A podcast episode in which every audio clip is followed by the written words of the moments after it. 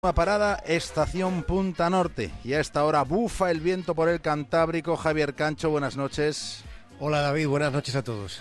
En el capítulo de hoy vamos a ocuparnos del extraño caso de Roger Carey.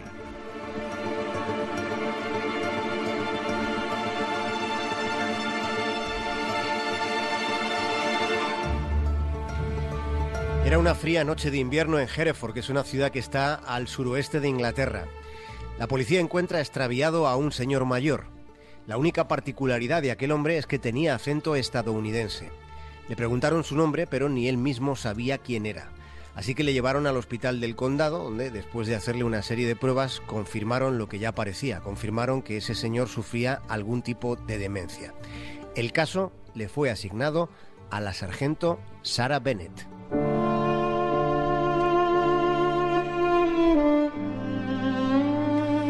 La sargento Bennett pensó que todo aquello acabaría siendo uno de esos clásicos casos de ancianos a los que a la mañana siguiente viene a buscar la familia. Pero a la mañana siguiente nadie reclamó al señor perdido. Cuando revisó las denuncias de personas desaparecidas en la zona, no encontró ni poco ni mucho en los registros algo que se ajustara al perfil que presentaba este misterioso señor con acento americano. De modo que la sargento lo que hizo fue ampliar la búsqueda al resto del país.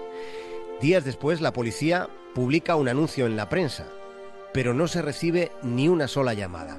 Así que después de haber escudriñado las bases de datos de personas desaparecidas en el Reino Unido y en el extranjero, la gente Bennett contactaba con la Agencia Nacional del Crimen y contactaba con la Interpol.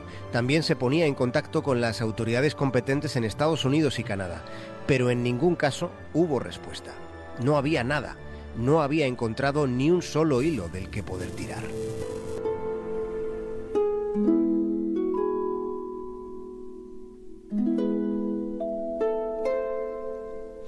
La primera pista salió del hospital donde continuaba el señor perdido, a quien nadie parecía echar de menos. Fue una enfermera la que consiguió la respuesta, después de que le preguntaran unas cuantas millones de veces al señor misterioso, eh, le preguntarán que quién era y, y de dónde venía. Y en aquella, en una de estas ocasiones, pronunció un nombre con acento americano, Roger Carey. Eso dijo y no dijo nada más. Así pasaron los meses y la sargento Bennett seguía angustiosamente en el mismo punto donde estaba. Sí, continuaba sin saber si Roger Carey era realmente Roger Carey y si era Roger Carey, por qué tenía acento extranjero y cómo había llegado a una ciudad próxima a Gales y por qué no había nadie en toda Inglaterra que supiera algo de este señor que vivía absorto en su mundo.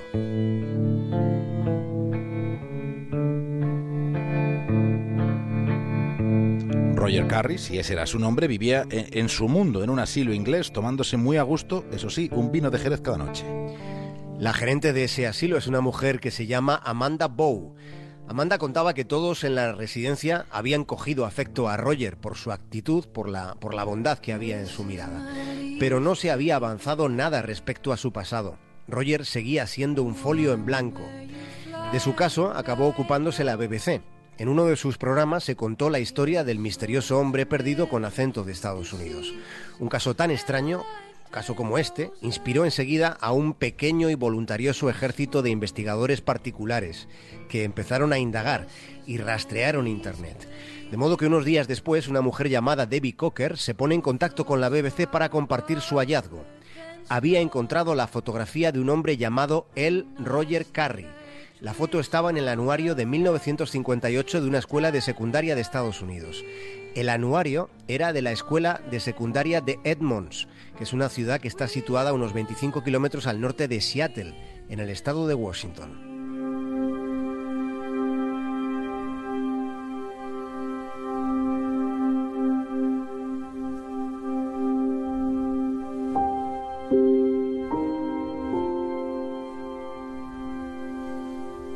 Él, Roger Carey, aparecía en esa foto de 1958 con una mirada tímida y una sonrisa tibia.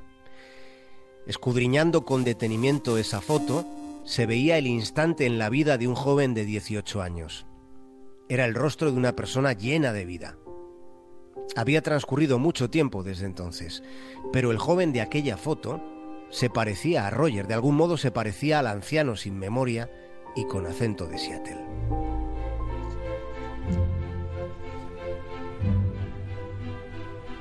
Había una pista y esa pista era suficiente para seguir el rastro.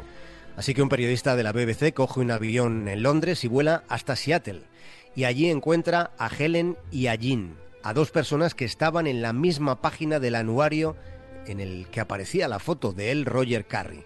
Cuando el periodista les enseña la foto del hombre perdido, ambos están de acuerdo en que se trata de la misma persona, de esa persona que conocieron en el pasado cuando eran jóvenes. El rastreo continúa durante semanas hasta que el periodista llega a un suburbio de Los Ángeles llamado Whittier, el lugar donde se rodó Regreso al Futuro.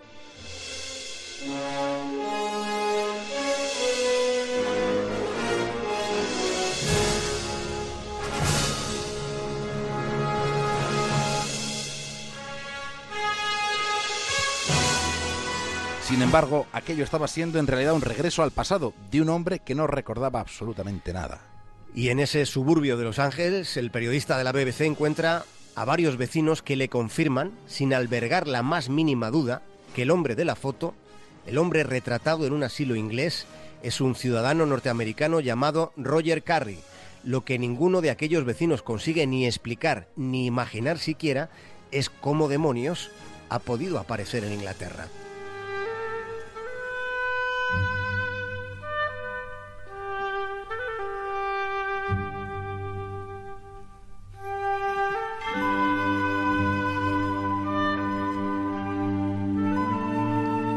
La investigación de aquel periodista llega a un punto en el que casi todas las piezas del puzzle terminan encajando.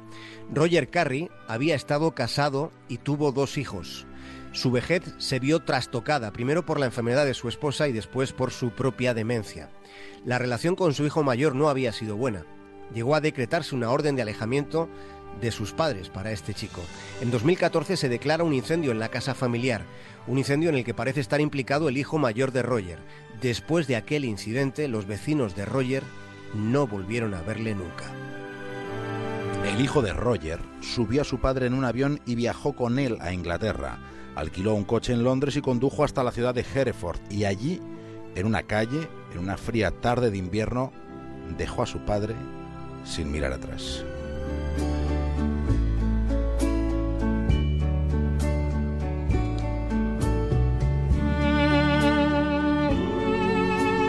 Ante lo que los americanos llaman un caso de granny dumping, que consiste en deshacerse de los ancianos para no tener que hacerse cargo de sus gastos médicos en una sociedad como la de Estados Unidos, donde no existe la sanidad pública. En el ya lejano año de 1992, el Colegio de Médicos de Estados Unidos calculaba que 70.000 ancianos, 70.000, habían sido abandonados por sus familiares porque no podían cuidarlos ni pagar a alguien que lo hiciera. El granny dumping es un fenómeno en expansión. En estos años del siglo XXI ha crecido considerablemente. Sus números resultan inquietantes en países tan alejados como puedan ser Estados Unidos, Japón o Nueva Zelanda.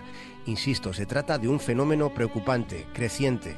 Una ley china obliga a los hijos a visitar a sus padres ancianos. Les obliga por ley. Es un síntoma más lo que Sigmund Bauman describía como el proceso de individualización expansiva, un proceso en el que cada vez estamos más solos y somos menos empáticos. Recordamos hoy que su receta contra esta tendencia solo decía que había una cosa importante. Había que tomar decisiones éticas. Solo hacen falta decisiones éticas, empezando por uno mismo.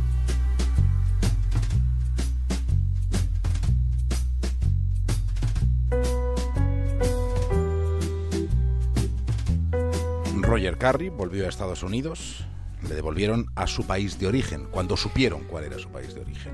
Sí, pero ya no toma vino de Jerez cada noche y su mirada parece tan perdida como su memoria. Cuenta el periodista de la BBC que hizo esta investigación y le visitó en el geriátrico de Los Ángeles, cuenta que Roger ya ni siquiera parece estar en su mundo.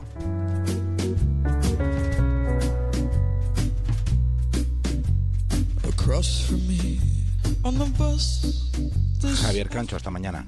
Un abrazo. A girl of age 90, eyes of blue, peering out from a body changed too soon.